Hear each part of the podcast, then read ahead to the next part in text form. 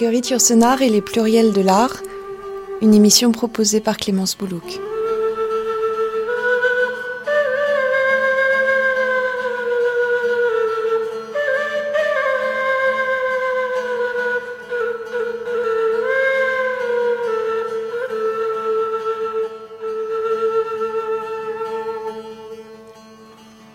Elle disait avoir nourri son personnage de Zénon d'une bouillie de réalité. La nourriture de Marguerite Yourcenar, elle, est sans doute l'art, les arts. Regarder les images jusqu'à les faire bouger, peinture, sculpture et cinéma, ce sont ces albums de l'art yourcenarien que nous allons feuilleter aujourd'hui, tout d'abord aux côtés d'Alexandre Terneuil de l'Université de Paris 3 et co-auteur de l'album illustré des carnets de l'œuvre noire.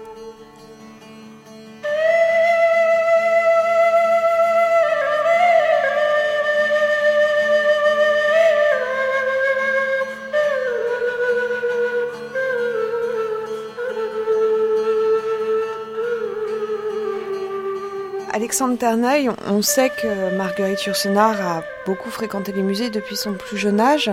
Ce qu'on sait moins, c'est qu'elle n'était pas uniquement spectatrice de l'art, elle a été elle-même presque artiste. En tout cas, elle a illustré ses œuvres. Comment décrire son travail sur ses textes, notamment euh, le rapport entre le texte et l'image, son texte et ses images sur les nouvelles orientales? Alors, je crois qu'il faut commencer par euh, être euh, comme Marguerite Yourcenar serait probablement, extrêmement modeste avec euh, ses dessins, puisqu'en l'occurrence il s'agit de dessins en marge de manuscrits qu'elle a fait elle-même, à la fois pour stimuler son imaginaire, ça c'était plutôt pour euh, les romans ou les nouvelles, processus accompagnant le processus créatif, un peu comme euh, un Stendhal par exemple. Et puis d'un autre côté, il y a ce qu'on pourrait appeler l'illustration d'elle-même l'illustration de ses propres œuvres. Alors là, effectivement, il y aura encore deux catégories à différencier. L'une qui consisterait euh, à faire des dessins à l'intérieur de volumes déjà publiés, euh, comme par exemple les nouvelles orientales, où effectivement, elle a pour chaque nouvelle pratiquement, elle a accompagné euh, la nouvelle d'un dessin qui était inspiré, on imagine, parce que nous, ne savons pas exactement, mais qui était inspiré par le texte qu'elle avait elle-même écrit, soit en illustrant, soit en imaginant, euh, faisant suivre son propre imaginaire, soit en, en, reproduisant les personnages, ou en imaginant des portraits euh, rêvés des personnages qu'elle décrivait, etc. Ça, ce serait pour les nouvelles orientales, par exemple.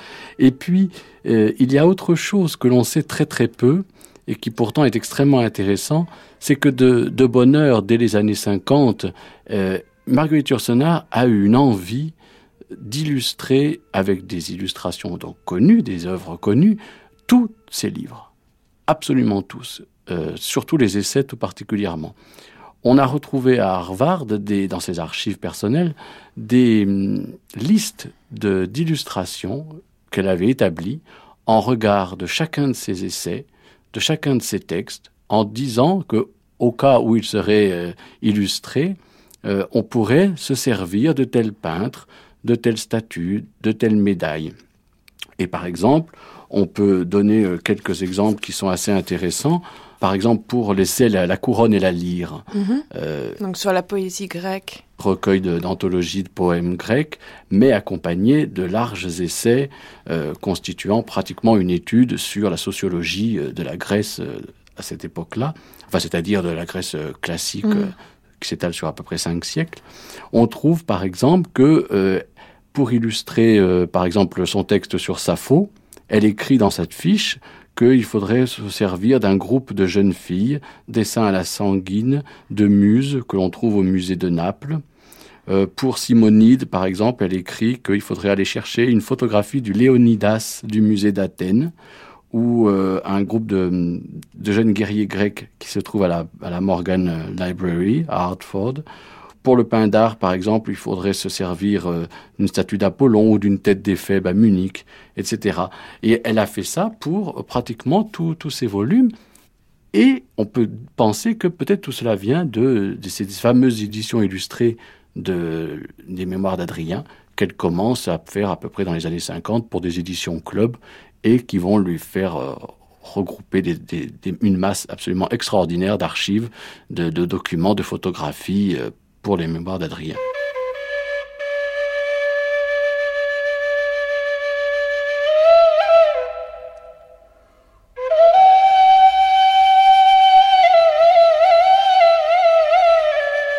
Michel Goslar est une des biographes de Marguerite Yourcenar et elle prépare aussi un livre sur les figures d'Antinoïus.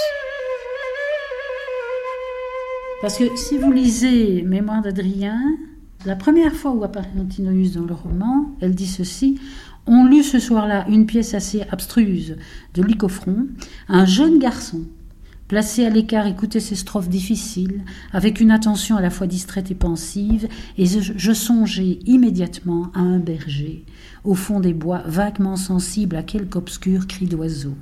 Il n'avait apporté ni tablette ni style, assis sur le rebord de la vasque, il touchait des doigts la belle surface lisse. Vous n'entrez pas dans Antinoïs. Vous restez à l'extérieur d'Antinoïs. C'est une description tout à fait externe. Elle n'entre jamais dans, dans la pensée d'Antinoïs, parce qu'il n'y a pas, elle a la statue, mais elle n'a pas la pensée d'Antinoïs. Euh, ce qu'elle a reconnu, ce qu'elle a revu dans les œuvres d'Antinoïus, dans les portraits d'Antinoïus, c'est la mélancolie, justement. C'est ce côté d'enfant triste dont on. Parce que Yourcenar est très tragédienne dans ses œuvres. Dans Souvenir pur, Archives du Nord, elle dit souvent euh, elle ne sait pas qu'il ne lui reste plus que trois ans à vivre, il ne sait pas qu'il va mourir bientôt de ceci. Donc elle voit la perspective, elle voit le destin des gens quand elle les décrit. Et ce qu'elle voit dans, dans les portraits d'Antinoïus, c'est le destin tragique qui l'attend, c'est-à-dire de mourir très très jeune. Yourcenar ne supportait pas les morts d'hommes jeunes parce qu'ils n'avaient pas eu le temps de se réaliser. Pour elle, c'était gravissime. D'ailleurs, elle a fait euh, presque une crise à la mort même de, de Fitzgerald Kennedy parce que pour elle, c'était un homme en plein élan, et on l'a, détruit en plein élan. Quand elle décrit la mort d'un oiseau, c'est la même chose. Un oiseau s'envole, on le tue d'un coup de fusil et tombe comme une pierre, etc. etc. C'est quelque chose qui la touche beaucoup. Et Antinoïus, ce qu'elle voit dans son visage, c'est, la future mort, c'est le futur suicide, c'est le noyer, c'est ce jeune homme qui sait nager et qui s'efforce de ne pas respirer dans l'eau et pour se noyer. Quoi. C'est, assez, assez, tragique. Et elle le voit partout euh, dans Antinoïus. Et tous les portraits euh, le racontent. C'est tous des, visages assez tristes, assez sérieux. C'est pas un visage d'adolescent souriant, quoi.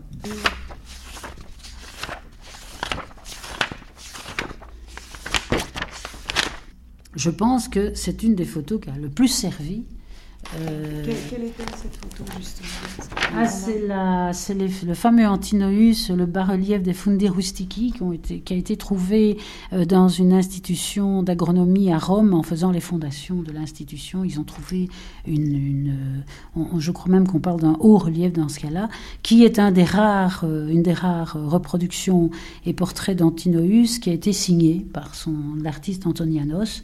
Et Yourcenar a fait même des recherches sur cet Antonianos parce qu'il y a deux œuvres qui lui sont attribuées euh.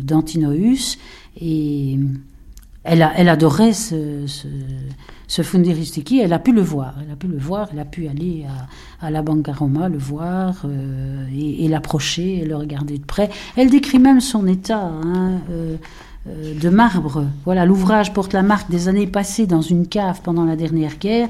La blancheur du marbre a momentanément disparu sous les taches terreuses. Effectivement, il est plein de taches terreuses. Trois doigts de la main gauche ont été brisés. Ainsi, les dieux souffrent des folies des hommes. Mais on sent que ça a été une source d'inspiration. Parce que, par exemple, dans une des évocations d'Antinoïus, lorsqu'il rejoint en barque Adrien, un peu avant de mourir, là, elle décrit l'Antinoïus avec la, tunique dont une épaule est nue, l'épaule droite est nue, et effectivement, le portrait, l'épaule droite est nue, ça a dû lui servir de source d'inspiration.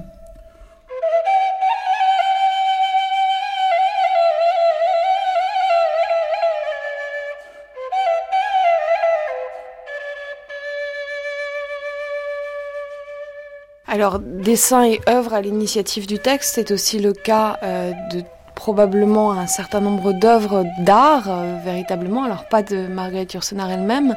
C'est ce que vous avez euh, étudié notamment en vous penchant sur les albums illustrés de Marguerite Yourcenar, ces albums qu'on trouve à Petite Plaisance qui, sous la forme de classeurs noirs, présentent avec des chapitres tout à fait distincts, titrés, des grandes œuvres. là, en l'occurrence, pour l'œuvre noire, c'est Durer, Bruegel, qui sont à la fois une inspiration et une réflexion de Marguerite Yourcenar.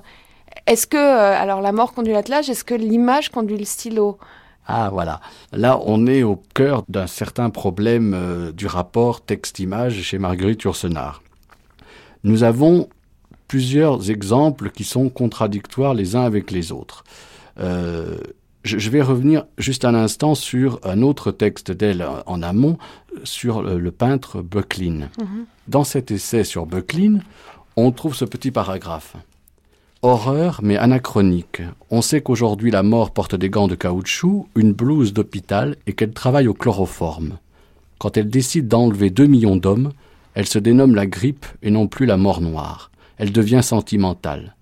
Un jeune graveur d'Allemagne, qui se souvint d'Holbein, l'a figuré dans la tour d'une cathédrale.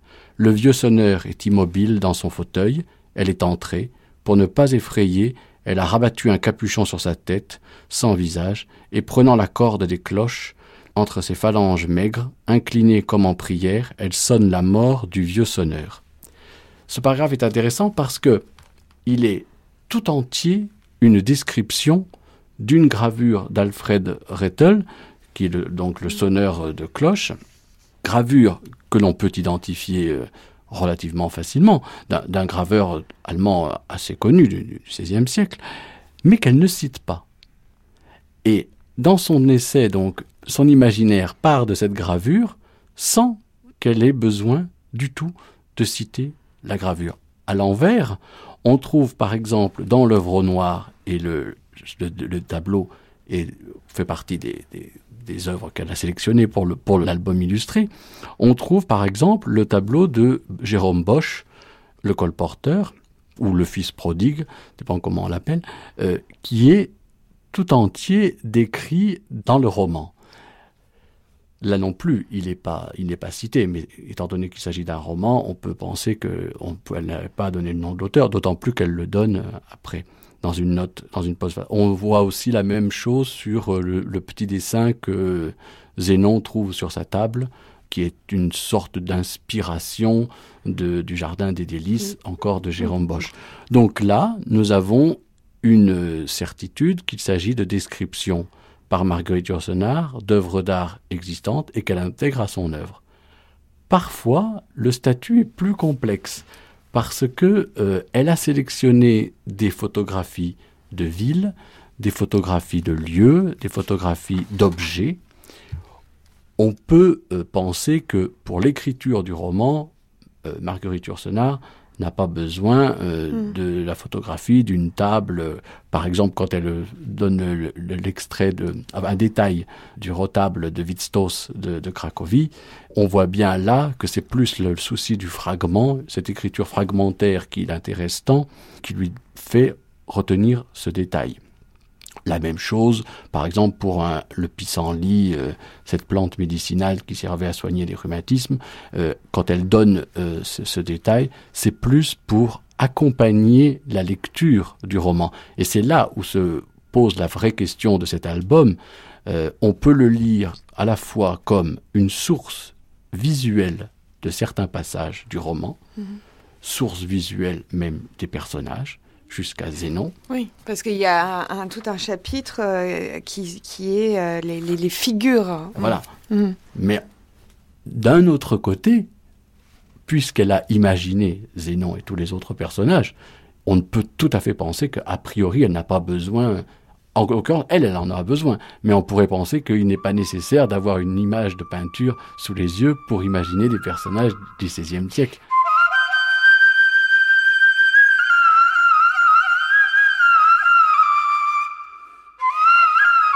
Il y a une chose d'ailleurs étonnante dans ces notes, elle dit qu'elle ne veut pas que dans les livres illustrés de Mémoire d'Adrien, où elle a imposé des photos d'Antinoïus, Elle dit qu'elle ne veut pas de l'image muséale. C'est-à-dire qu'elle exige qu'on enlève les socles, elle exige qu'on enlève les tiges qui retiennent les têtes, etc., pour se rapprocher de, la réalité, du portrait vivant, du, de, la chair. Quoi, hein. Pour elle, le marbre, c'est presque de la chair. Et c'est très net, ça veut dire je veux qu'on voit Antinoüs, l'homme Antinoüs, le vivant Antinoüs, et pas une image muséale d'Antinoüs avec une tige dans le cou pour, pour le mettre sur un petit socle, etc. Quels sont les Antinoüs qu'elle a vus réellement? Ah, elle en a vu énormément. Elle en a vu énormément. Elle a vu celui de Florence, celui d'Olympie, du temps où elle était en Grèce, très certainement. On a essayé, parce qu'on a aussi fait un volume sur les voyages de Marguerite Yourcenar, à partir de ses agendas. Donc on sait exactement où elle a été, quand, à quelle date, ce qu'elle a vu. Donc on a essayé de repérer les antinoïs qu'elle a pu voir, des visous. Et il y en a manifestement beaucoup. L'antinoïs d'Olympie, qui est un de ceux qu'elle adore, l'antinoïs de Florence, dont elle avait une photo avec elle en Amérique tout le temps sur elle. Elle a vu bien sûr le Farnèse, le fameux antinoïs de Naples, qui est une merveille. Elle a dû voir l'antinoïs de Delphes, puisqu'elle a été en Grèce. Elle a dû voir euh, pas mal d'antinoïs. Elle a fait des photos avec la fameuse tête Mondragone du musée du Louvre. Euh, donc elle l'a vu de très très près. il y a un très très beau texte euh, de l'écrivain qui l'accompagnait, donc j'ai oublié le nom, Drazi je crois, et du photographe qui était avec elle, où ils disent qu'elle avait l'air tellement émue par cette, ce, géant qui est plus grand qu'elle, et ce n'est qu'une tête, elle a été tellement émue qu'ils l'ont laissée seule avec l'antinoïs. Et apparemment, elle lui parlait. Elle était occupée à parler à la statue. Et il fait des photos magnifiques de Yourcenar avec cette statue en fond, euh, qui est vraiment extraordinaire. Il devrait pourtant être là.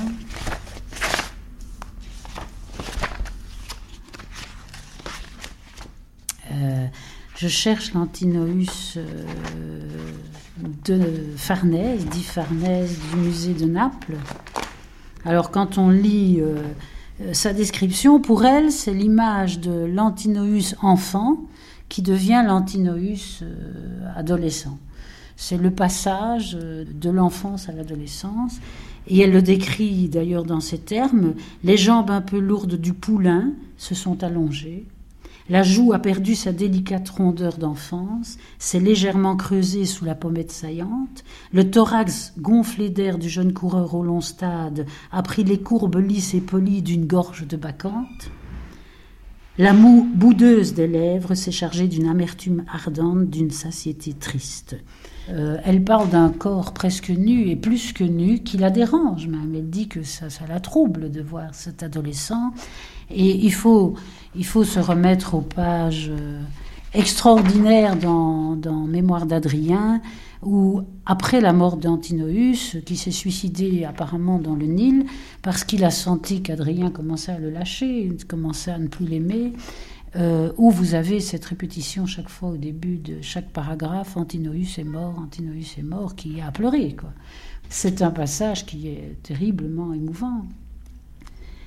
Et c'est euh, très probablement l'Antinoüs Farnèse qui a, servi de source d'inspiration à, cette description de, du, jeune homme, du jeune homme qui, se prépare, du jeune homme tel que l'a aimé euh, Adrien, euh, du jeune homme parfait et peut-être pour elle du modèle d'un jeune homme qu'elle aurait aimé, bien entendu.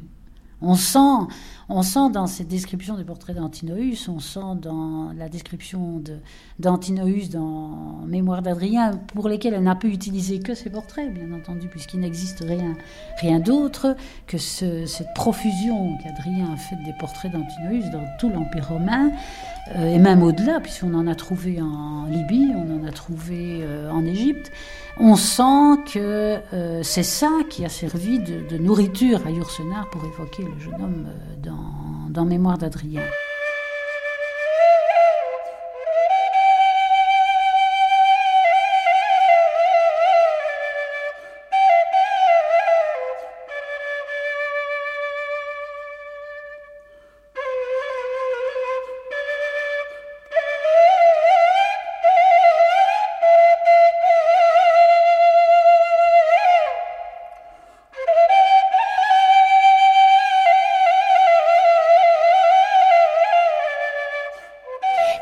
Pour en venir à ces illustrations, euh, notamment dans les nouvelles orientales, ce qui frappe, c'est que euh, y a chez Marguerite Yourcenar quelque chose comme un pan un peu inconnu qui se dessine avec, avec ces illustrations justement. Parce que parfois il y a un œil pour l'homme qui a aimé euh, les Nérides.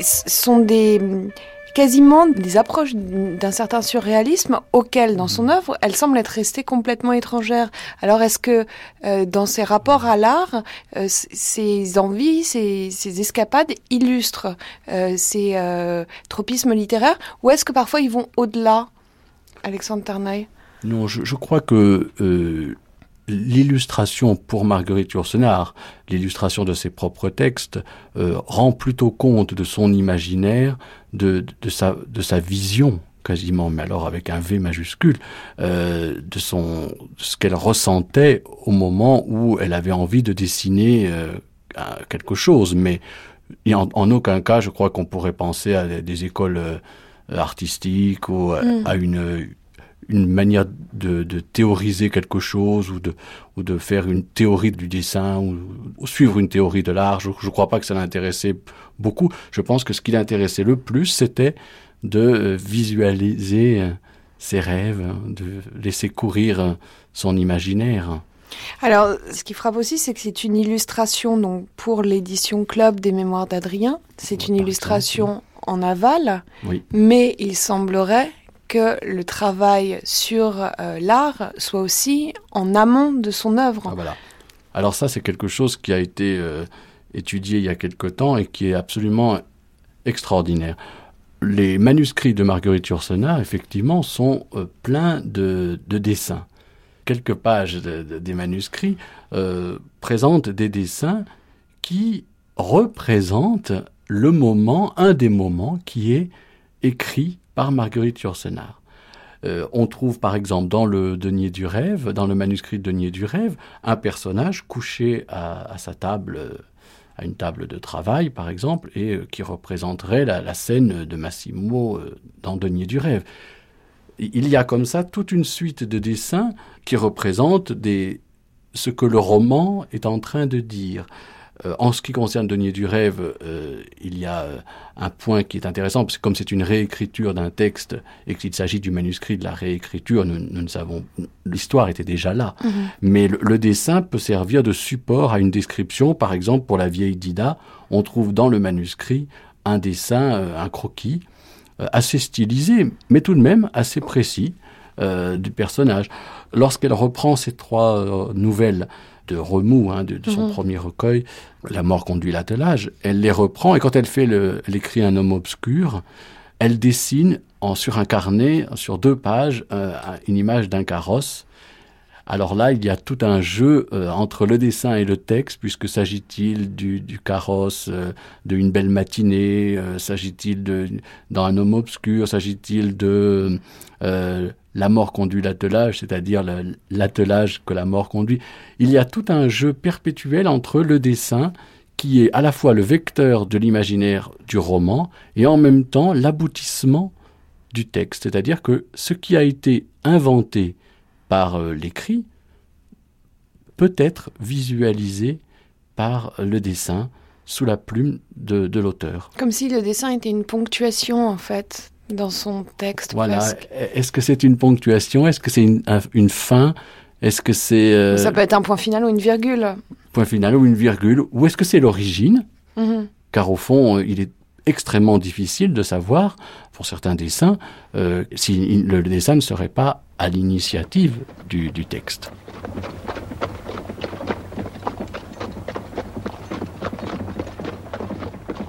Il est heureux que cette créature ait cessé de souffrir maintenant.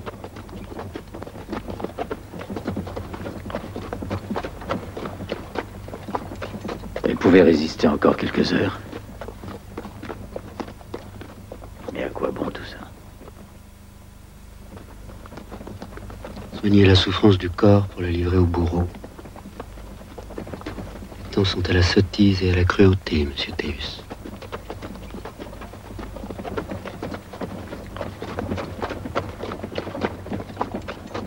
Quand euh, elle donne à André Delvaux ses indications pour le personnage de Zénon, elle le renvoie à, la peinture aussi, ah, encore une fois. Très clairement, elle, lui, elle lui envoie un groupe de cartes postales. Oui, le portrait d'un inconnu de Michel Sitov.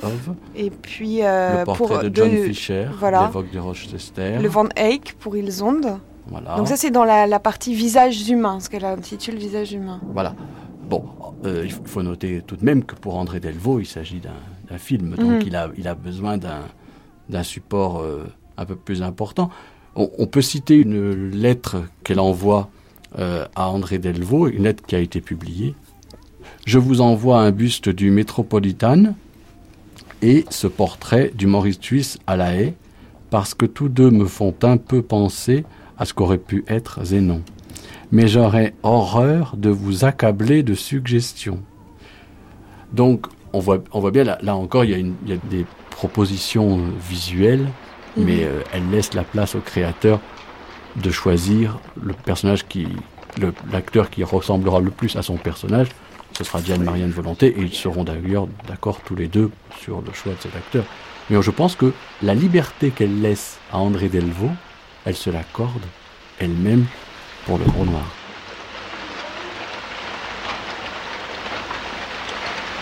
De retour à Bruges, monsieur le prieur. Et ce monsieur-là Monsieur Sébastien Théus est médecin. Ses bagages sont avec les. Très bien. Allez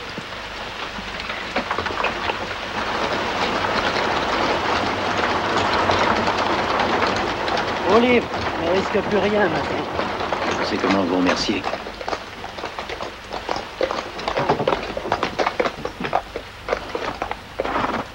Vous êtes sûr de ne pas vous égarer? Aimable, monsieur le prieur. On m'a très bien expliqué. N'oubliez pas de nous rendre visite au couvent, monsieur Théus. Nous avons toujours besoin de bons médecins. Au revoir, monsieur le prieur, et merci encore. Que Dieu vous tienne en sa sainte garde.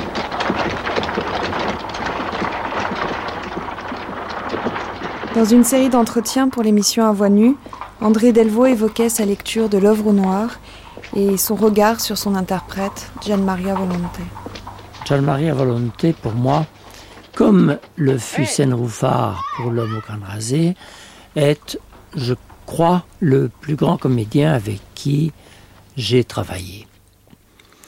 Et le travail avec Jean Maria Volonté sur l'œuvre noire a été pour moi un trajet initiatique.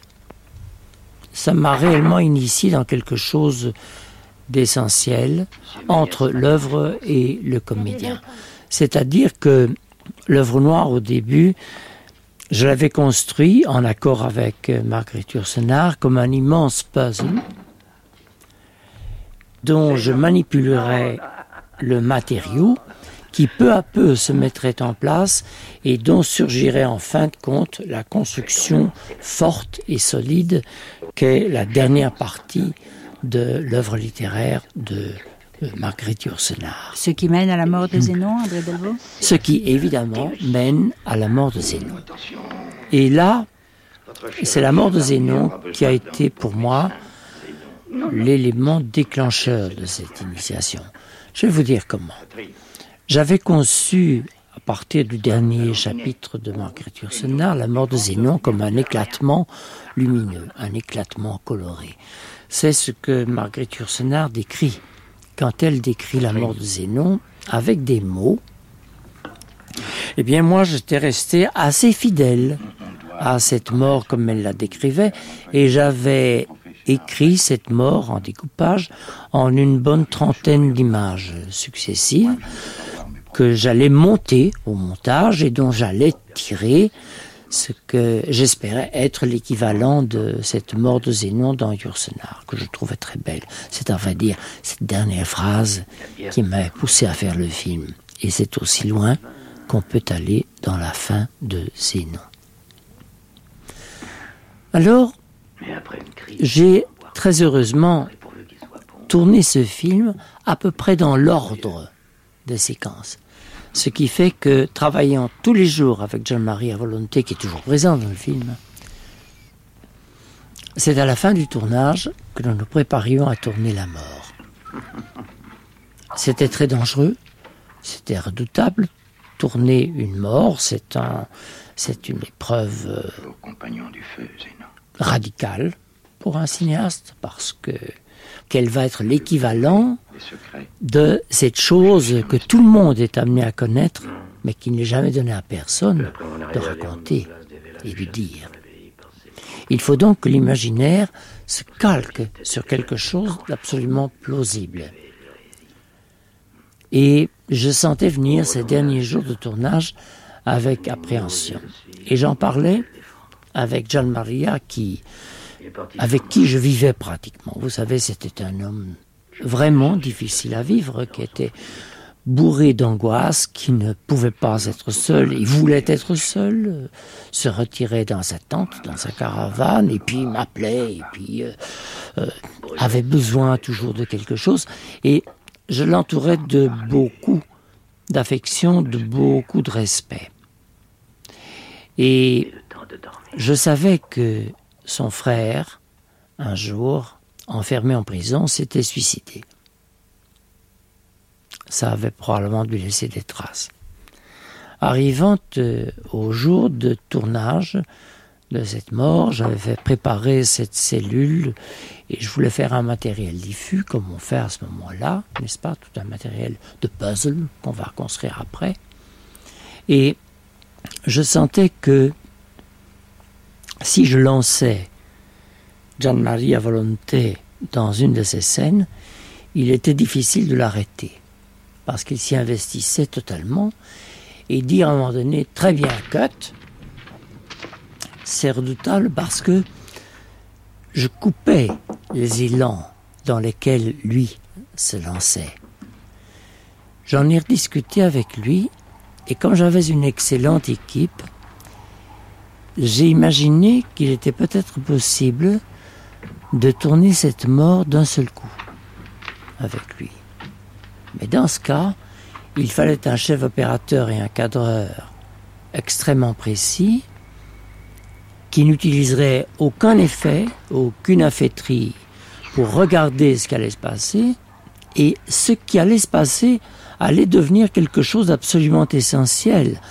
Quand on parle de œuvre noire, œuvre au rouge, œuvre au blanc, il n'y a plus de couleur dans tout ça, sauf la pureté de l'eau, le rouge du sang, le noir du décor dans lequel on se trouve, une cellule dans l'obscurité.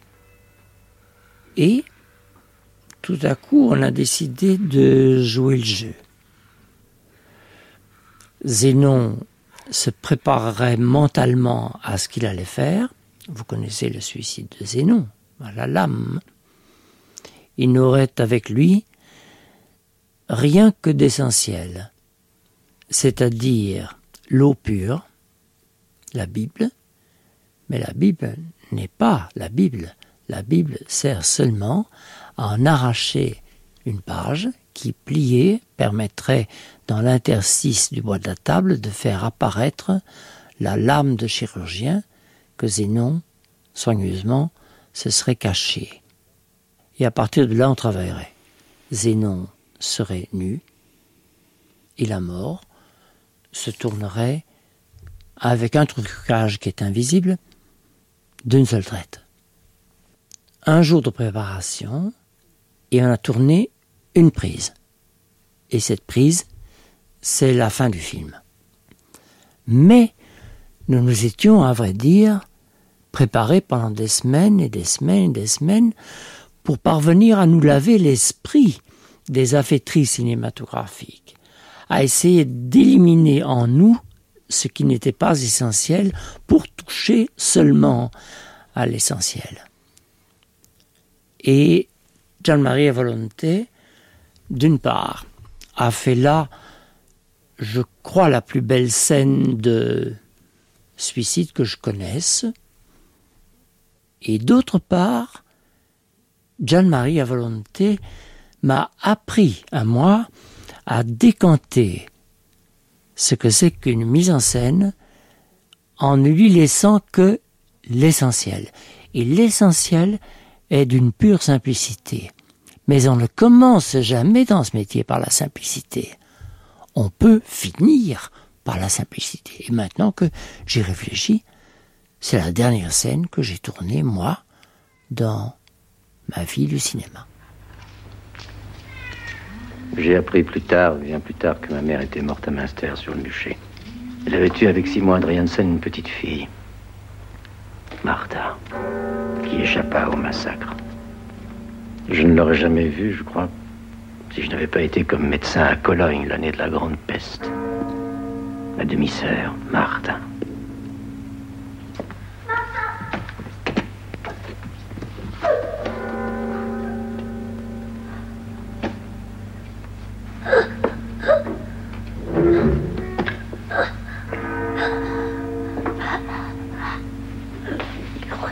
Donne-moi la main, Martha.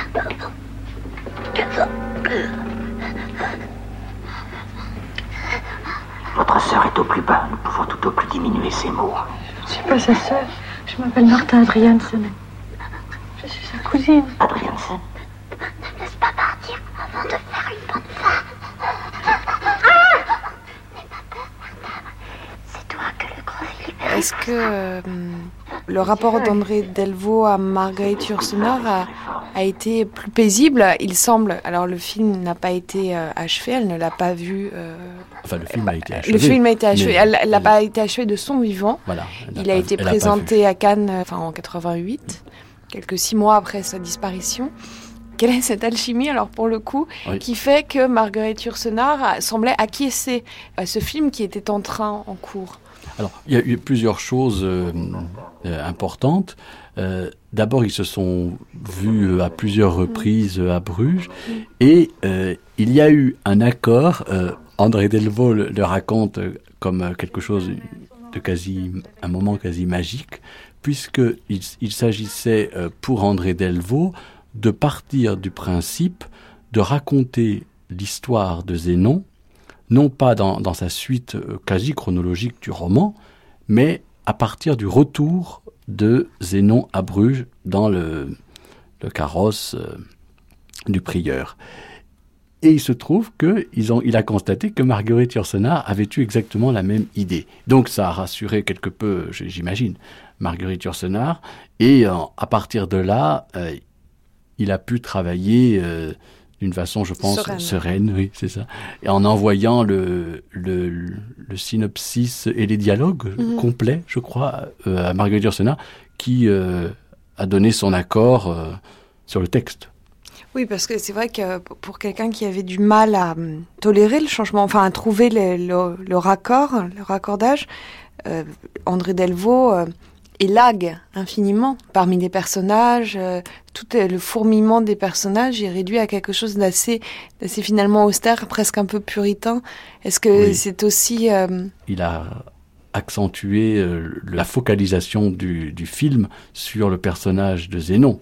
Par exemple, le passage des Anabaptistes est pratiquement totalement mis de, de côté, puisque on part vraiment, c'est une sorte de biographie de la vie de Zénon. Et Marguerite Yourcenar, dans sa correspondance avec euh, avec le, cinéaste, n'hésite pas elle-même euh, à proposer euh, quelques scènes, quelques images supplémentaires pour que on comprenne des moments passés ou plutôt que l'on voit des moments d'imaginaire, des moments de, qui se sont passés dans le temps, sans qu'on ait besoin de vraiment comprendre ce qu'il se passe. Le côté onirique du film, il est, semble-t-il, dû Inspiré. aussi à Marguerite Yourcenar qui proposait euh, d'ajouter des petites scènes précises euh, qui permettraient aux spectateurs de comprendre que Zénon a connu les difficultés d'une vie errante en Orient et qu'il en a rapporté une forme de sagesse. On voit qu'il y a une participation de, de Marguerite, une quasi-participation hein, de Marguerite Yourcenar euh, au scénario, oui quand le scénario rejoint l'image. Quand le scénario rejoint son imaginaire. N'oubliez pas que je suis Sébastien Théus qui vient de Strasbourg. Et qui d'ailleurs penserait à chercher Zénon au fond du labyrinthe. Pas de nom entre nous.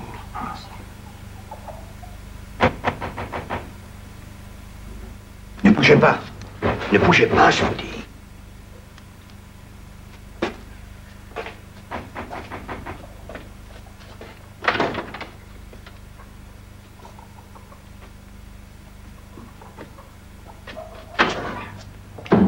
Cassée, une rate de cheval. Je vais chercher ce qu'il faut. Ah. Non, laissez, j'y vais. Vous êtes fou Je prends la besace. On va vous reconnaître. Le cheval avait perdu un fer. On vous a l'amener chez mon père. Mon père, c'est le forgeron. Tout à coup, ça ne va pas bien du tout. Qu'est-ce que vous après le couvre-feu Monsieur Théus est chirurgien. Mon père s'est cassé la main. ¿Qué hace allí esa gente? El señor dice que es médico. Cirujano. Il s'est broyé les doigts avec un coup de marteau. C'est dans la rue de Gand. Un hombre se ha triturado la mano. ¿No saben que está prohibido? No sé pas que c'est interdit. ¿No habéis oído la hora? Vous n'avez pas entendu l'heure ¡Iros! ¡Iros! Allez Critique et romancier, Michel Bouju a revu, relu l'œuvre d'André Delvaux. Serre fort. Fort, fort, fort, plus fort. C'est une ruade de cheval, ça Oh, mettez la torche en bouche. Et toi aussi. Ne crie pas. Ne crie pas. Ne crie pas.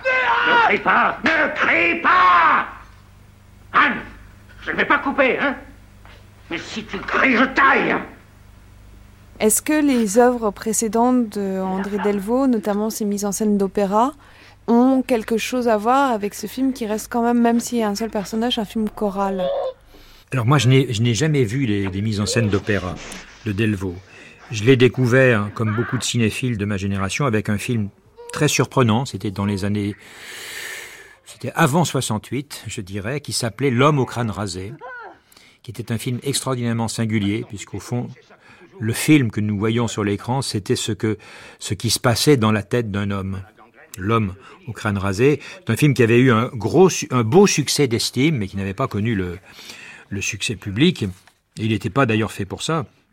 Et puis ensuite, le deuxième film, c'est Un soir un train, avec une distribution étonnante, évidemment, pour un metteur en scène débutant, euh, André Delvaux, Yves Montand et Anouk Aimé.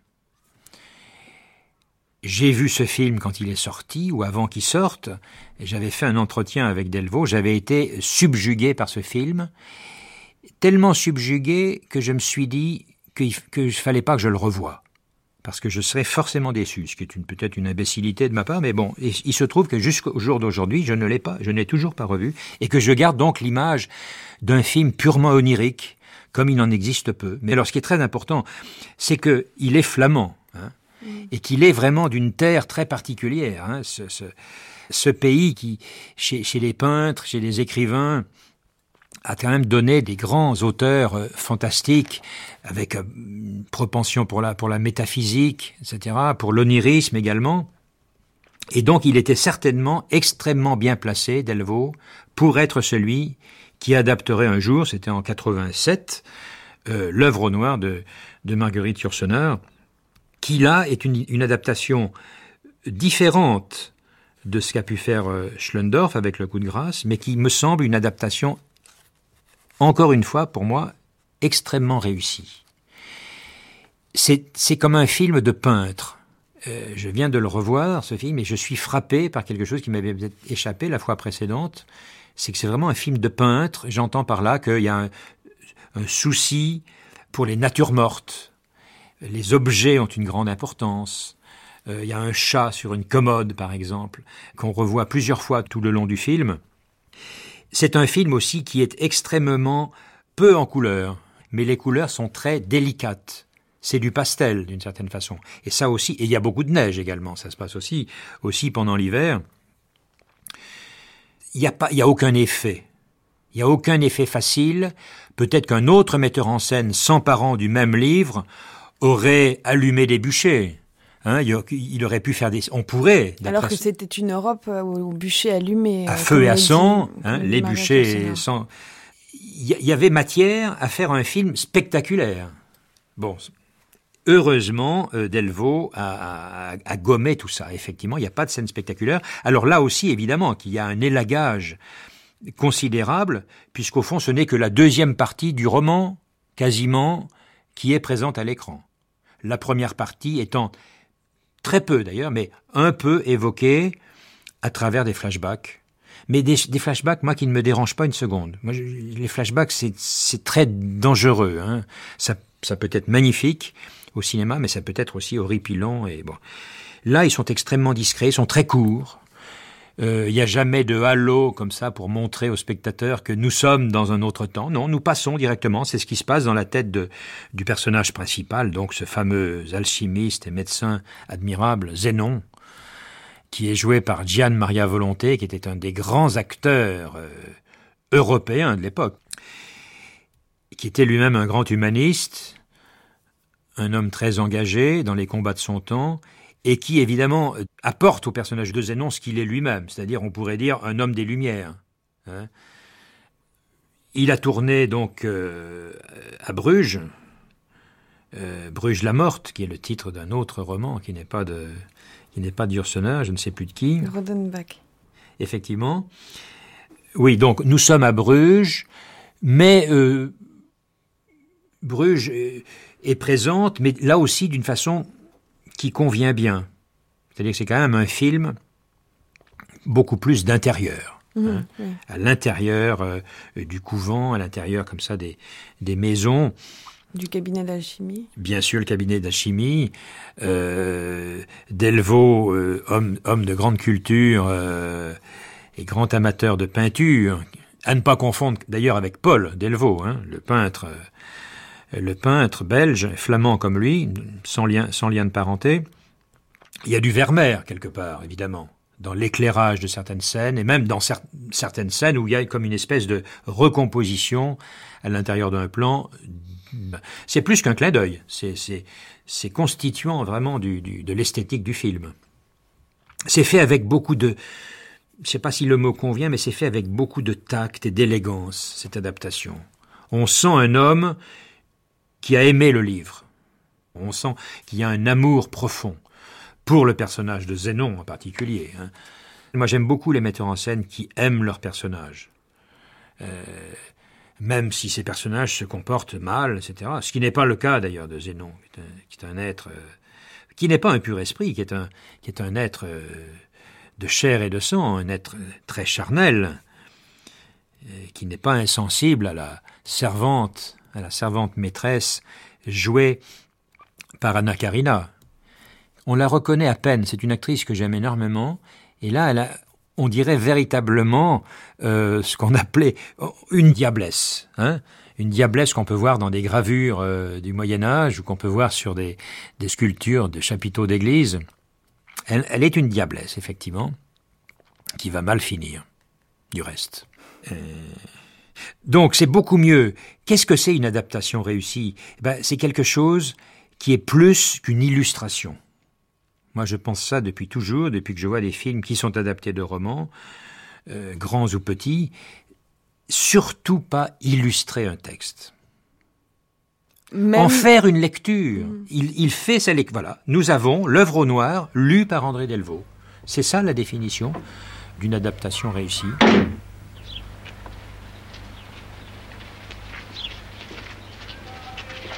Laissez-moi, frère, tout est bien. Vous voyez, monsieur Théus, je suis vos conseils, je regagne ma cellule. Vous vous sentez moins fatigué aujourd'hui? Non. J'ai suivi à pied la procession. Toute la procession. Et je le souffle court.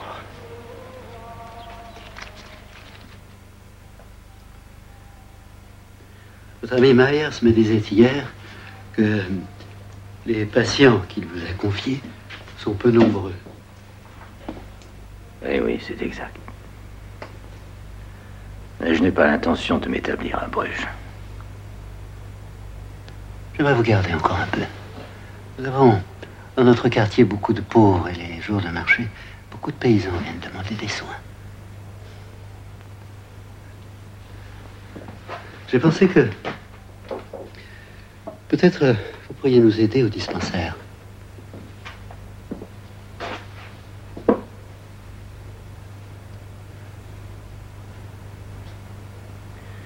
Votre voix est un peu moins rauque.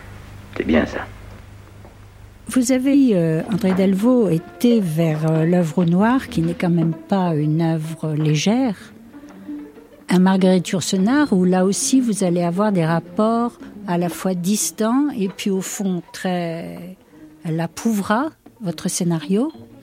Oui, les Elle qui a rapports été sont- euh, trahie un certain nombre de fois quand même au cinéma, on peut le dire. Oui, la trahison est une technique traditionnelle pour moi. Alors, euh, pour Yourcenar, c'est tout de même différent dans la mesure, il faut le dire, où euh, Marguerite Yourcenar a disparu, est morte, au moment où j'allais commencer le montage de l'œuvre noire. Le film était entièrement tourné, elle aurait dû venir dire bonjour aux comédiens, les connaître, parce que elle avait envie de les voir, de les saluer, et elle avait approuvé entièrement le scénario. Euh, il faut bien avouer que l'œuvre noire, en tant que film, ne reprend qu'une partie de l'œuvre noire roman, la seconde partie, à vrai dire, ou la partie, c'est-à-dire le retour de Zénon à Bruges et ce qui se passera dans ce procès vers sa mort. Il n'y a que cela parce que la construction du film sinon devenait impossible et Marguerite Yourcenar avait très bien senti ça elle-même. Elle m'avait donc convaincu de ce que je voulais moi la convaincre. C'était euh, ça s'était très très bien passé, les rapports étaient excellents. Mais alors, elle a disparu. Mais André Delvaux, une chose me frappe. Dans les extraits de votre correspondance avec Marguerite Yourcenar, vous parlez de tout, sauf de ce que vous allez faire dans le film. Ah bien Vous parlez de votre chien, d'une promenade, parce que le chien attend, vous allez sortir ou ne pas sortir avec le chien? C'était très différent. Il n'y avait pas avec Marguerite Yourcenar de relation directe et personnelle autour de la vie que nous menions parce qu'elle était toujours ailleurs, elle était très très loin. De plus, je me méfiais de cette propension qu'avait Marguerite Yourcenar, personne euh, de grande importance, de se mêler du travail de scénario. Je voulais éviter ça à tout prix. Par conséquent, je tournais autour de ce problème sans trop y toucher, mais je pouvais en parler dans des, je pouvais en parler dans notre correspondance. Et je suis certain que si j'avais ouvert la porte à une intervention plus précise de Marguerite Yourcenar, elle se serait engouffrée avec toute sa personnalité dans cette faille de mon système. À ce moment, j'étais perdu. Si j'ai bien compris, vous restez. Bien, oui, au moins trois semaines. Et vos livres Votre pronostication sur le monde futur interdit à Paris Vous oubliez qu'ils ont envoyé Dolé au bûcher Bien sûr, mais mon libraire de la rue Jacob n'a eu aucun problème. Méfiez-vous, Sébastien. La patience des polices est infinie. On ne referme jamais un dossier. Et où a-t-on vu l'autre Sébastien avant Strasbourg et Paris Mais c'est un interrogatoire. Qu'est-ce que vous voulez savoir Ils ont essayé de m'arrêter pour la dernière fois. Qu'est-ce que j'en sais, moi Je vois Pont Saint-Esprit. J'ai risqué ma vie et ma réputation de médecin pour une bourgeoise adultère qui voulait avorter. C'est moi qui ai enterré les restes de l'avortement sous un olivier. J'ai payé les servantes pour qu'elles lavent les draps tout maculés de sang. Quand on est venu m'arrêter, j'étais déjà parti pour l'Italie. Puis après, je me vois à Innsbruck. Ouf Par hasard, j'ai retrouvé mon cousin Henri Maximilien. Je n'avais plus revu depuis notre fuite de Dranoutre. Il rêve autour, il prend des petits morceaux. Fond, je ne sais pas comment il l'a écrit, son scénario. Euh, je n'ai jamais lu, d'ailleurs, le scénario de ce film, mais il a dû procéder comme ça par, euh, pas au hasard, bien évidemment, mais prendre des petits morceaux. Par exemple, quand il place au début de son film, dans la bouche du prieur, qui est un très très beau personnage, qui est joué par Sami Frey, Mhm. autre grand, très grand acteur, on en a eu la preuve, si besoin était, récemment euh, à Avignon avec Jeanne Moreau. Eh bien, ce prieur dit à Zénon, qui est de retour à Bruges après beaucoup, beaucoup d'années, passé des années d'errance et d'exil, il lui dit Les temps sont à la sottise et à la cruauté. Je pense que cette phrase est dans le roman, quelque part, bien Mhm. évidemment. On la redit d'ailleurs comme un écho à la fin du film également. Voilà, ben voilà. Il a été piqué cette phrase précisément. La façon pour un cinéaste de s'approprier l'œuvre de quelqu'un d'autre et la mettre en résonance avec l'époque. Parce que nous, spectateurs, quand nous voyons ça, cette, phrase, elle est bien dite en, situation, puisque nous avons vu une scène de massacre. Des soldats espagnols, je pense, qui viennent de brûler une ferme et qui, ont massacré toute une famille. les temps sont à la sottise et à la cruauté. Évidemment que pour nous, ça, ça, évoque d'autres temps, le nôtre, et, probablement que ça évoque tous les temps, hélas. Tous les temps ont été à la sottise et à la cruauté, mais tout le monde n'est pas tombé dans la sottise et la cruauté. Dans ce film et dans ce livre, nous avons un personnage effectivement qui, lui, est un pur humaniste, qui a fait ce qu'il a pu avec ses forces, avec ses moyens, avec les moyens du bord pour échapper à la cruauté et à la sottise. Toujours cacher vos opinions jusqu'à les brûler. Des ruses de guerre, capitaine, oui. J'ai atteint la première phase de l'œuvre noire. La rumeur publique dit que vous faites de l'or. Non, Henri Maximilien. J'ai étudié les métaux, observé les astres. J'ai analysé l'intérieur des corps, mais, mais, mais je ne fais pas de l'or. Je ne soigne plus personne.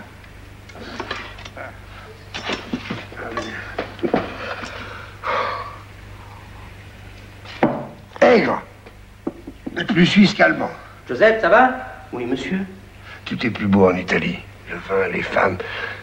On mange mieux en Flandre. Mais qu'est-ce que je fais à Innsbruck? Dans une ville noyée, avec un cousin fou. Un cousin qui cherche sa vérité.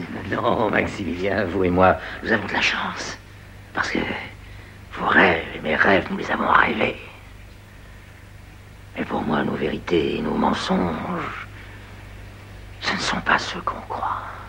Parce qu'au-delà du bûcher, il y a d'autres bûchers. Au-delà de la gloire, il y a d'autres gloires. Et... et alors nous mourrons un peu moins idiots que nous ne sommes nés. Vous peut-être, oui. Moi, je crois que je mourrai aussi sot que je suis né. Vous sentez le roussir. Moi, j'écris des petits vers amoureux. Je lis Pétrone. Je, je, ne cours que des risques simples. Une blessure à la guerre, la vérole, les créanciers. Ah, J'aurais voulu vivre au siècle d'or de Plutarque ou d'Ovide. Oh non, non, non, non, non, non, mirage, mirage, cousin. Joseph.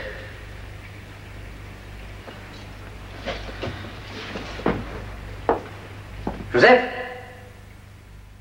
Liberté aussi dans son imagination, dans sa réinterprétation des figures de ville, des topographies, parce que ce qui frappe dans son choix, enfin dans le, le carnet de l'œuvre noire, c'est que ce sont des vues qui servent à Bruges, mais euh, ce sont des vues euh, d'Innsbruck, de, de Gand, notamment dans le retable de l'adoration de l'agneau mystique de Van Eyck. Et finalement, il y a quasiment quelque chose de, de l'ordre de l'atmosphérique qu'elle décèle dans ces tableaux. Mmh plus que d'une topographie euh, réelle. Exception faite de la boulangère de Salzbourg, là pour laquelle elle s'inspire très clairement d'un endroit euh, oui. de la ville d'une boulangerie qu'elle a vu, qu'elle a vu, qu'elle a photographié. Donc ça, c'est la photographie parmi les, les images. Mais sinon, est-ce que c'est aussi, oui, quelque chose d'atmosphérique euh, qui lui permet, par exemple, de décrire la pente boueuse des montagnes dans le chapitre qui s'appelle Conversation Innsbruck Absolument, c'est une, c'est une recréation d'ambiance. En fait, c'est un support à une ambiance qu'elle a besoin de voir pour pouvoir l'écrire. Notons par exemple que euh, dans le l'album, euh, les images suivent de très près le, le, roman.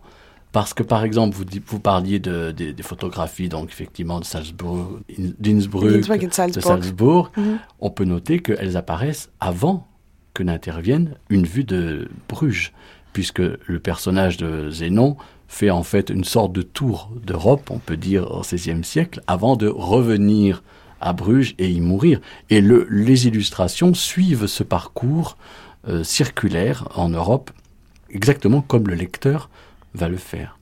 Alors, évocation euh, donc plutôt euh, presque rêvée des lieux. Évocation du rêve aussi, a ce chapitre intitulé mmh. La vie rêvée où Durer et la mélancolia a une large part. Absolument finalement, c'est dans l'inconscient de Zénon que même les images, justement, et c'est quasiment la définition de la mélancolie, oui, euh, semblent être le plus incorporées. Il semble bien là que les images sélectionnées soient euh, une part de la propre méditation de Marguerite Yourcenar, à la fois à créer ces personnages, à la fois à décrire des lieux, mais aussi presque à entrer dans l'imaginaire de ses propres personnages, c'est-à-dire que elle imaginerait presque ce que pourrait être vu et ressenti la vie de certains de ces personnages. Enfin, c'est ça va extrêmement loin dans ce passage sur la vie rêvée, puisque la vie elle-même, vue par un homme prêt à la quitter, acquérait l'étrange instabilité et la bizarre ordonnance des songes. exactement. C'est-à-dire que là, on, voit bien comment la, la, peinture servirait à la fois de, de vecteur à son imaginaire, mais également, pourquoi pas, à l'imaginaire de ces personnages en tant qu'existence propre, en tant qu'ils existeraient pour eux-mêmes et euh, avec une vie euh, propre. En tant que aussi scientifique euh, déçu par leur monde et avec cette mélancolie, on pense vraiment à l'atelier du savant. Elle décrit l'image dans laquelle un sombre personnage qui est sans doute le génie humain médite amèrement parmi ses outils. Oui, médite amèrement et en même temps il faut noter que la, gravure représente aussi une table pythagoricienne, des polyèdres euh, euh, de, figures géométriques, c'est-à-dire aussi une part quand même de la connaissance. On rejoindrait presque la, fameuse formule entre un pied dans la magie et l'autre dans l'érudition. Enfin, il y a là encore quelque chose euh, dans cette gravure qui est à l'origine, en l'occurrence de, d'après Durer. Mhm. Euh, mais il y, a une, il y a là un jeu assez clair, me semble-t-il, entre euh, ce que est Zénon, capable d'imaginer, de, rêver sa vie, de, de, parcourir au fond les phases aussi de, de grande œuvre, mais en même temps, sans oublier sa part scientifique de médecin, d'homme qui calcule, d'inventeur de machines, d'inventeur de machines à tisser, d'inventeur de machines de guerre, etc. Avec tous les modèles que cela fait. Mais il y a dans le, le dessin lui-même donne une clé sur euh, la double face de, du personnage. Oui, c'est vraiment le d'après Durer euh, qui était à, l'origine. Mm. Absolument.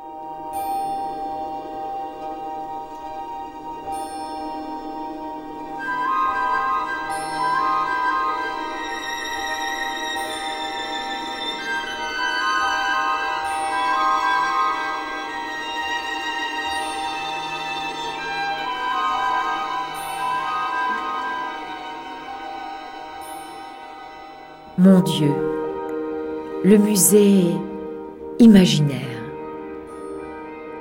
Il faudrait d'abord que ce soit très grand. Ou bien, il faudrait que, comme dans les musées japonais, on change l'étoile tous les huit jours et qu'on puisse comme ça jouir successivement, sinon à la fois, de tous les tableaux qu'on aime il faudrait aussi que le musée imaginaire soit un musée de plein air, comme ces musées scandinaves que nous évoquions, dans lesquels on établit non seulement un musée central, mais aussi toute espèce de bâtiments rapportés de partout qui forment des petits villages et des petites villes autour de musées centrales. Il faudrait que le musée soit entouré par tous les lieux, les beaux lieux que nous avons particulièrement aimés.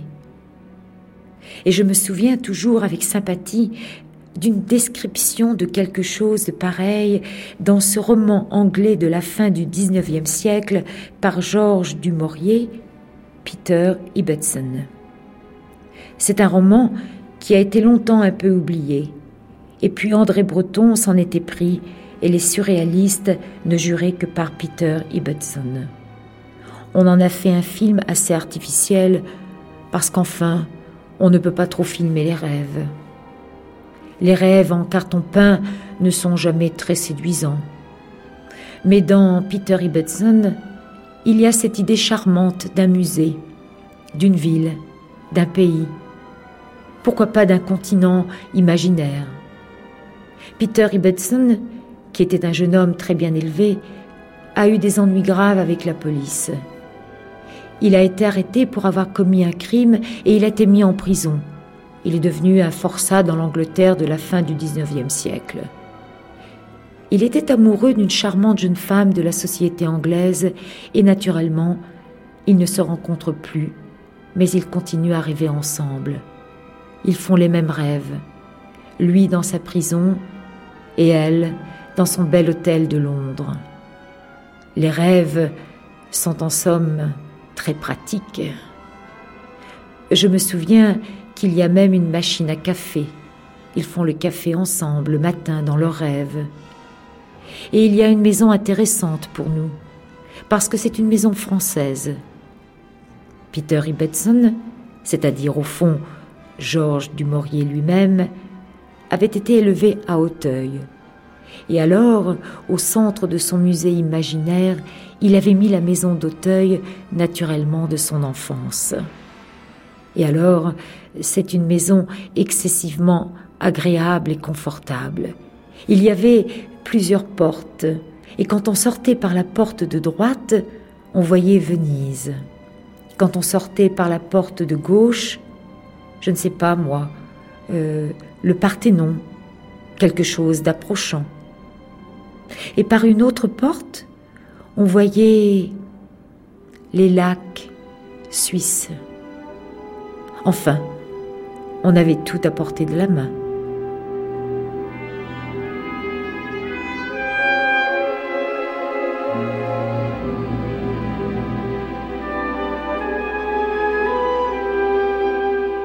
Alors, d'une certaine manière, il y a une sorte d'imaginaire de l'œuvre noire, imaginaire de toutes les œuvres de Marguerite Yourcenar dans ces petits euh, classeurs qui sont ces, documents de travail, d'une certaine manière. Elle a évoqué un musée imaginaire euh, au cours d'entretien. Comment est-ce qu'on définirait ce musée imaginaire chez Marguerite Yourcenar? Alors, je crois qu'il faudrait euh, commencer par dire qu'effectivement, il y a chez Marguerite Yourcenar un véritable goût à s'entourer d'œuvres d'art ça c'est quelque chose de très fort, à la fois dans sa maison, à la fois dans, donc dans son univers quotidien, euh, même des peintres euh, vivants euh, à, son époque, je veux dire Marie Laurencin faisant des portraits de Grace et d'elle-même. Et, oui, ça on ne le souligne pas forcément, on a l'impression qu'elle est vraiment restée au, au, maximum au XVIe siècle. On oublie, on, peu de gens savent que par exemple Salvador Dali, a fait une très belle illustration pour, pour Alexis, par exemple. Euh, Marguerite Yourcenar cite parfois euh, Picasso, euh, Dali euh, et Renoir, des peintres contemporains, certes pas l'avant-garde de, son temps, mais enfin tout de même, elle connaît absolument les, écoles et les époques qui se passent autour d'elle, à son, en son moment. Le concept du musée imaginaire, c'est une idée donc qui a été inventée par, on pourrait dire, par André Malraux. il explique que c'est un, une réunion d'œuvres d'art qui euh, peut exister dans la mémoire de chaque être humain, dans l'esprit en fait, à la fois des artistes et dans l'esprit de chacun qui regarde ces œuvres d'art. Il s'agira de les choisir ou d'être choisi par elles. Il écrit euh, dans la tête d'Obsidienne, il n'est que celui d'une vie, euh, j'ai cité les œuvres ou leurs parentes parce que je les ai rencontrées un autre voyageur en eût cité d'autres. Et ça, c'est très important, il me semble, pour Marguerite Yourcenar, parce que ce ne sont finalement que des rencontres. Et des, voyages. Et des, rencontres par les voyages, des rencontres par les livres. C'est-à-dire que lorsqu'elle va écrire les mémoires d'Adrien, par exemple, elle va évidemment chercher à retrouver euh, les visages là en l'occurrence de gens qui existent, que ce soit Trajan, Plotine, Antinoïus, et elle va collectionner et, et regarder ces œuvres-là et rassembler une suite d'œuvres qui constituerait euh, son musée imaginaire. André Malraux écrivait aussi À mains égards, le musée imaginaire est la résurrection de l'invisible pauvre musée malgré ses chefs-d'œuvre, comparé aux rêves de chacun nous, de nous, dit-il. Et en fait, euh, c'est assez intéressant parce que dans, dans un entretien avec euh, Maurice Dumay, il me semble que euh, quand Marguerite Yourcenar va définir ce qu'est son musée imaginaire, elle va se servir donc d'une histoire de Georges Dumouriez, le roman Peter Ibbetson, qu'elle va décrire, qu'elle va raconter qui va lui permettre de dire ce que c'est que son musée imaginaire et de montrer à la fois et l'invisible et le rêve dont parle André Malraux. Il y a un élément important dans son musée imaginaire, c'est la part du de l'extérieur, du plein air, il y avait véritablement une ouverture, comme si euh, même les frontières lui étaient insupportables, même si elles sont, elles prennent la forme de murs. Une obsession du mur chez Marguerite Yourcenar aussi. Absolument. Il y a, il y a une, une importance de, de la prison, de l'enfermement, du côté ouvert et du côté fermé. Mhm. Euh, ce qui nous ramène aussi aux prisons de Piranèse. Ce qui nous ramène aux prisons de Piranèse, ce qui nous ramène à, Zénon, mhm. qui, est emprisonné. Euh, et, là, dans, dans le, ce qu'on vient d'entendre pour Peter Ibbetson, il s'agit bien d'un personnage qui est en prison, hein, on, l'a dit, et c'est alors qu'il est en prison qu'il va pouvoir se libérer par le souvenir des œuvres d'art. Il y a peut-être quelque chose là aussi de comment Wang Fo fut sauvé. Dans, la nouvelle Comment Wong Fo fut sauvé, euh, un empereur qui a regardé euh, les œuvres d'art du peintre euh, ne reconnaît plus le monde extérieur lorsqu'il est sorti de son palais. Je, je, fais exprès de raconter l'histoire par la fin, parce que c'est peut-être de cette manière-là que l'on comprend la place de l'œuvre d'art. C'est-à-dire que c'est parce que l'œuvre d'art a été plus belle et a présenté un monde menti, ce qui est le contraire de ce qu'on vient de dire sur les illustrations de l'œuvre noire. Mais l'empereur ne, reconnaît plus le monde et ne retrouve plus la beauté du monde puisque l'œuvre d'art avait transcendé, la, vision de Wang Fu en tout cas, avait transcendé le réel. À partir de là, il euh, condamne à mort le peintre, le vieux peintre, parce qu'il est un menteur parce qu'il a trahi euh, l'image du monde réel et surtout il l'a presque empêché l'empereur de voir la réalité. Mais il lui demande de faire une dernière illustration, une marine, et cette marine, là on est dans la partie conte bien sûr, cette marine va emporter le vieux peintre et son disciple et ils vont se sauver. C'est-à-dire que, comme Peter Ibbetson, ils sont euh, sauvés par l'art. Et ils peuvent continuer de vivre dans l'œuvre d'art, loin de la vie réelle. Dans les nouvelles orientales, il faut noter tout de même que Marguerite Yourcenar a pris soin euh, de faire commencer le recueil par cette nouvelle, euh, qu'on pourrait dire optimiste sur euh, l'art, la vision de l'art, mais qu'elle prend soin aussi d'achever son recueil par les tulipes de Cornelius Berg et la tristesse de Cornelius Berg, comme elle l'appelle après.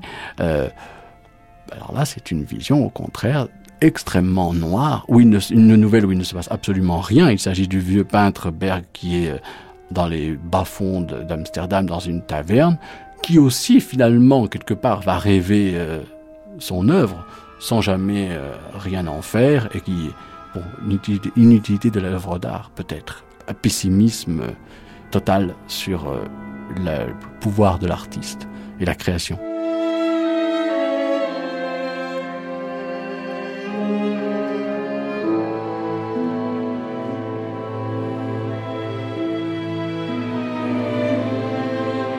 La peinture sert aussi à différencier les personnages, à les différencier par leurs rêves. On oppose assez facilement euh, les rêves de Zénon à ceux d'Henri Maximilien qui, eux, euh, seraient vraiment euh, de l'ordre des plaisirs de la chair. Il y a aussi une, opposition, un antagonisme dans son rapport aux, images, en fait, qui déterminent les, mentalités. Absolument.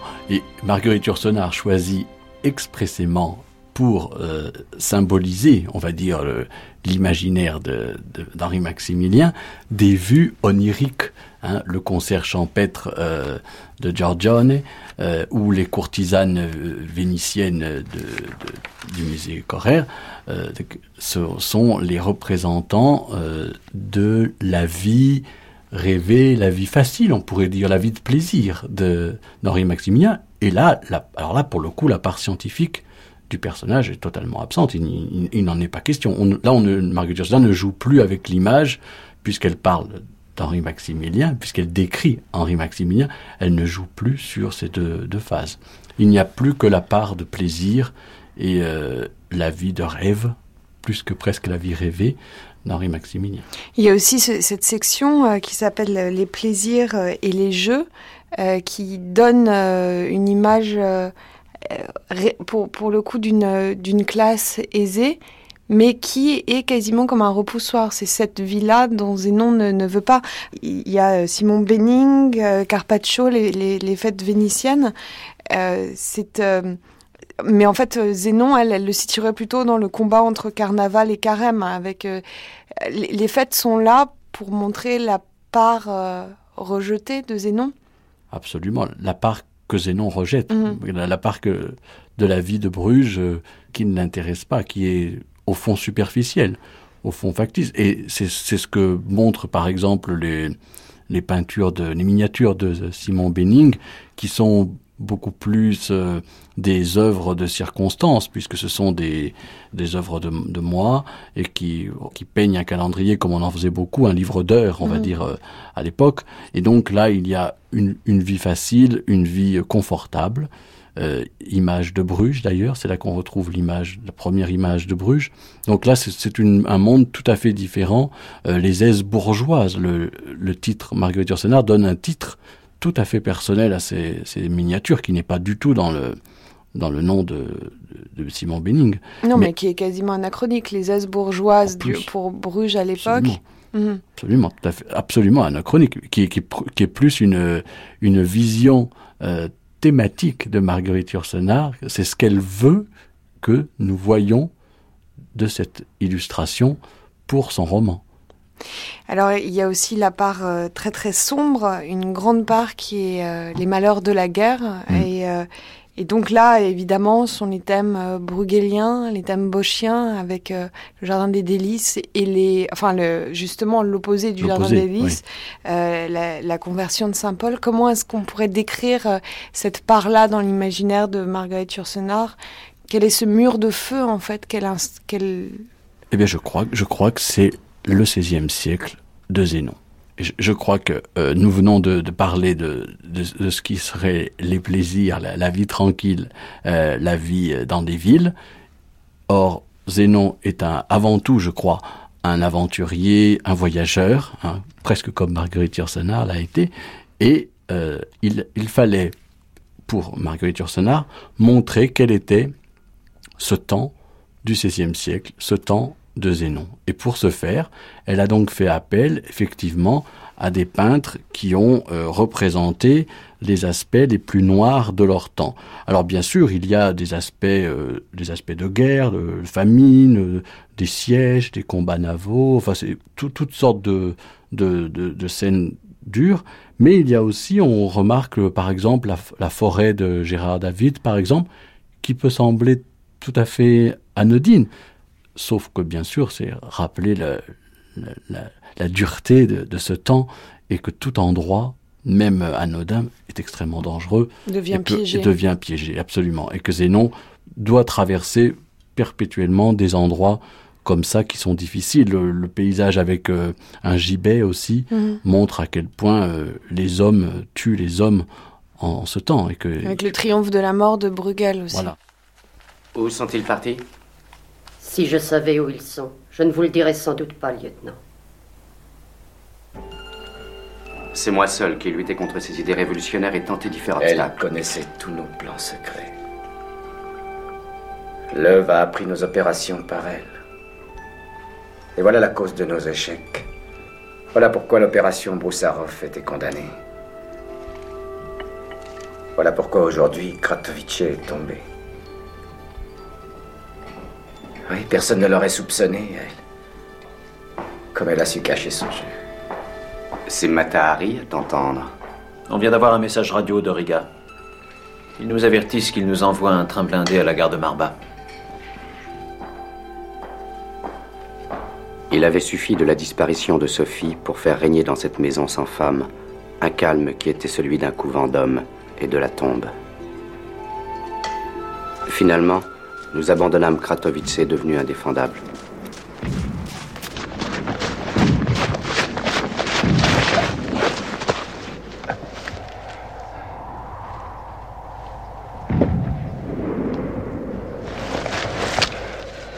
Reste là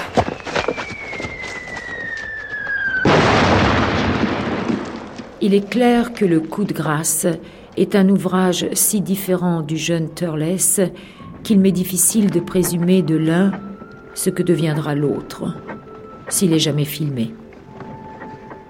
Mes craintes restent les mêmes. J'ai peur que les épisodes cruels du livre, absolument nécessaires à l'atmosphère historique du récit, exécution, quelques allusions à des scènes de torture, cheval tué par l'explosion d'une bombe, ne soient mis en vedette et n'aboutissent à constituer un de ces films de violence dont nous sommes sursaturés. J'ai peur aussi que le texte même du livre ne prête à des interprétations qui risquent de faire dévier l'ensemble. Anti-russe, pro-russe, anti-allemand, pro-allemand, antisémite, pro-sémite, homosexuel contre femme ou femme contre homosexuel, et que sais-je encore. Ce sont des écueils à éviter, et ils sont nombreux. La route était coupée derrière nous. Mais j'avais l'espoir de faire ma jonction avec les forces anti-bolcheviques près de la frontière polonaise. Un train blindé devait nous attendre à la petite gare de Marba. C'est à présent sur l'adaptation de Volker Schlendorf que s'est penché Michel Bouju. C'est un cinéaste extrêmement littéraire, comme on pouvait le dire de Truffaut et autres. C'est un homme qui lisait beaucoup, qui avait une culture euh, littéraire et une culture littéraire très française d'ailleurs, parce qu'il a beaucoup vécu, beaucoup vécu en France. Alors, qu'est-ce qu'on peut dire du coup de grâce?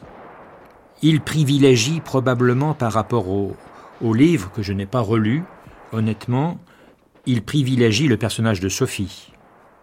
Alors que dans mon souvenir, je pense que le centre, c'est quand même, et presque le narrateur, d'une certaine façon, c'est Eric. Cet homme, qui est-il Est-ce qu'il est, il est, il est un, euh, un officier, euh, un Junker, on dit, mm-hmm. allemand, donc qui se bat contre les, contre les bolcheviks, contre les rouges.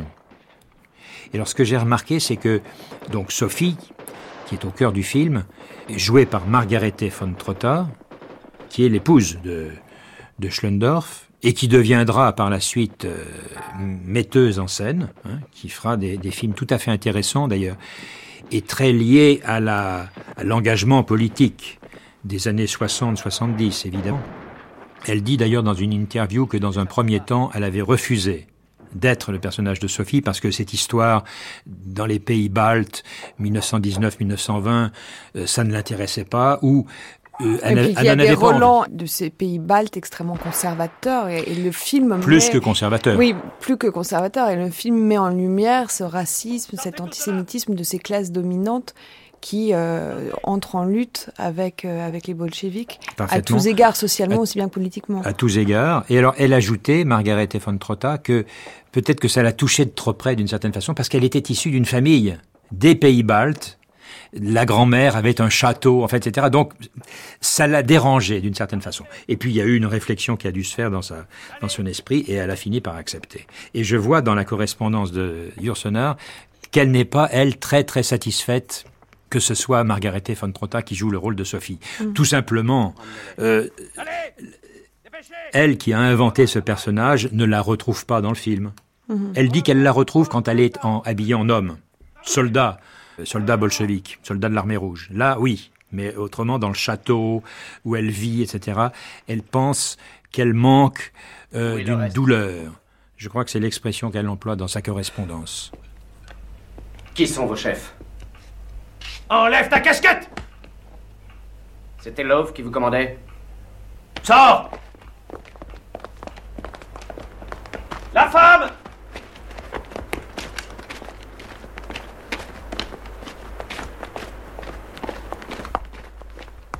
N'attendez de moi aucun renseignement.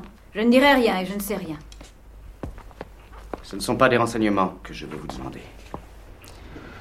Des éclaircissements plutôt sur certaines choses. Vous savez que des deux côtés, on ne fait plus de prisonniers.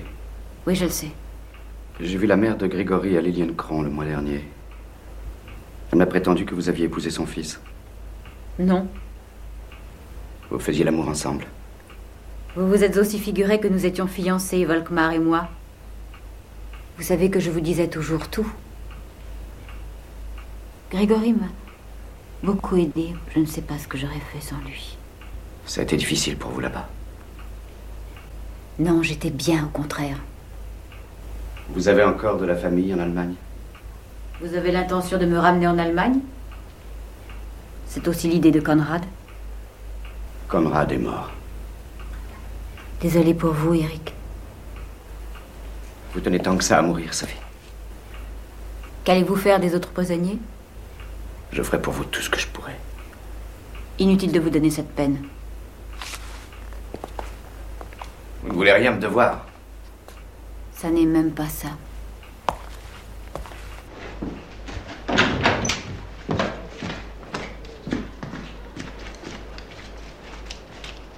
Les partisans ont attaqué le train et la voie a été endommagée. C'est seulement demain matin qu'il sera là. Vous dites fort bien que le cinéaste n'a pas pu même imaginer ce qu'étaient les disciplines et les impératifs catégoriques de ces milieux. J'avais pensé un peu naïvement que Schlondorf, allemand, et sa femme, lituanienne, d'une vieille et bonne famille, en pressentiraient quelque chose. Mais c'était compté sans les temps changer. Ayant écrit Souvenirs pieux, et n'ayant rien caché de ce qui me semblait être les déficiences, les défauts, parfois intolérables, de ce milieu franco-belge d'il y a trois quarts de siècle, différent certes du milieu balte, mais tout de même un peu du même ordre. Je ne crois pas qu'on puisse me prendre pour une enthousiaste du passé. Mais je regrette la disparition de certaines notions, comme celle de l'honneur, dont vous parlez à juste titre, que Sophie, même abandonnée à tous, ne perd jamais tout à fait, et qui joue un grand rôle dans les rapports d'Éric avec Conrad et Sophie. Cette fille avec qui l'on ne pouvait s'engager que pour toute la vie. Toute préoccupation charnelle et toute tendresse mise à part.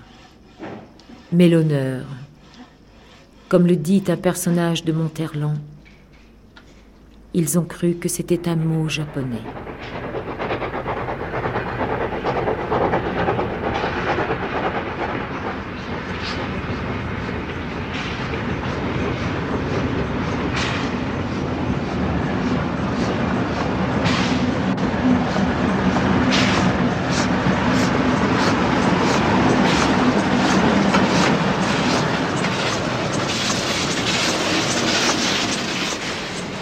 La porte.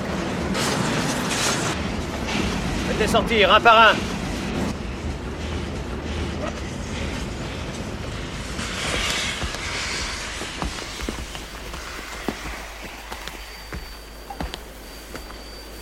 À genoux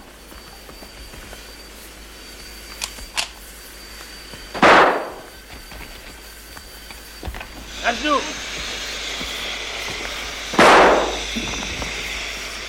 À genoux À genoux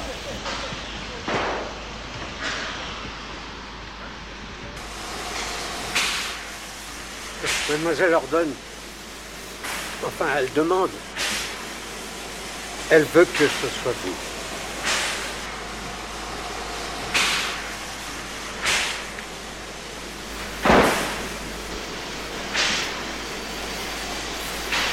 En place pour la photo. Attention. Merci, messieurs.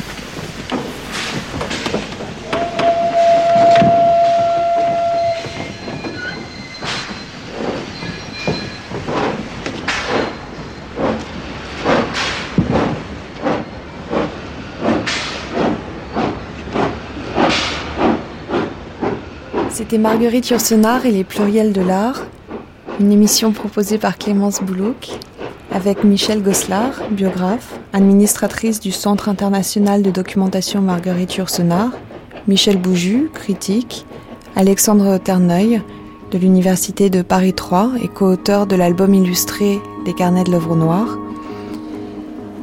Texte lu par Aurore Clément, archivina Sandra Escamez, prise de son Catherine Dérété, mixage Claude Niort, réalisation Marie-Ange Garando.